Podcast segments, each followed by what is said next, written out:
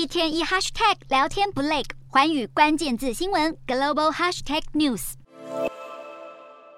村落街道覆盖着大量泥沙与房屋残骸，灾民们只能眼睁睁看着自己的家园被洪水与土石流冲毁，游走在瓦砾堆中寻找仅存的家当。这是委内瑞拉中部阿拉瓜州当地时间八日，历经一场暴雨，引发三十年来最严重河水暴涨后的惨状。就在行动如火如荼展开，一千多名救难队队员在河水尚未消退就赶赴灾区搜救，开着挖土机清除泥沙，搜寻受困泥泞中的幸存者。极端气候席卷下，委内瑞拉近几个月的降雨量已创下历史纪录，而这一场为国灾难性的河水泛滥与土石流，更彰显出气候变迁带给人类的严重后果。不止委内瑞拉，邻国哥伦比亚位于加勒比海沿岸上的岛屿圣安德烈斯岛，也在飓风茱莉亚当地时间八日登陆期间出现严重的灾情。飓风夹带狂风暴雨，损毁数百栋房屋，道路上随处可见被吹落的屋顶和倒塌的树木。南美洲各国近期频繁的自然灾害，在许多基础建设脆弱的偏乡村落引发严重的灾情。如果国际社会不正视气候变迁问题，接下来的极端天灾，不管是频率和威力，只会越来越剧烈。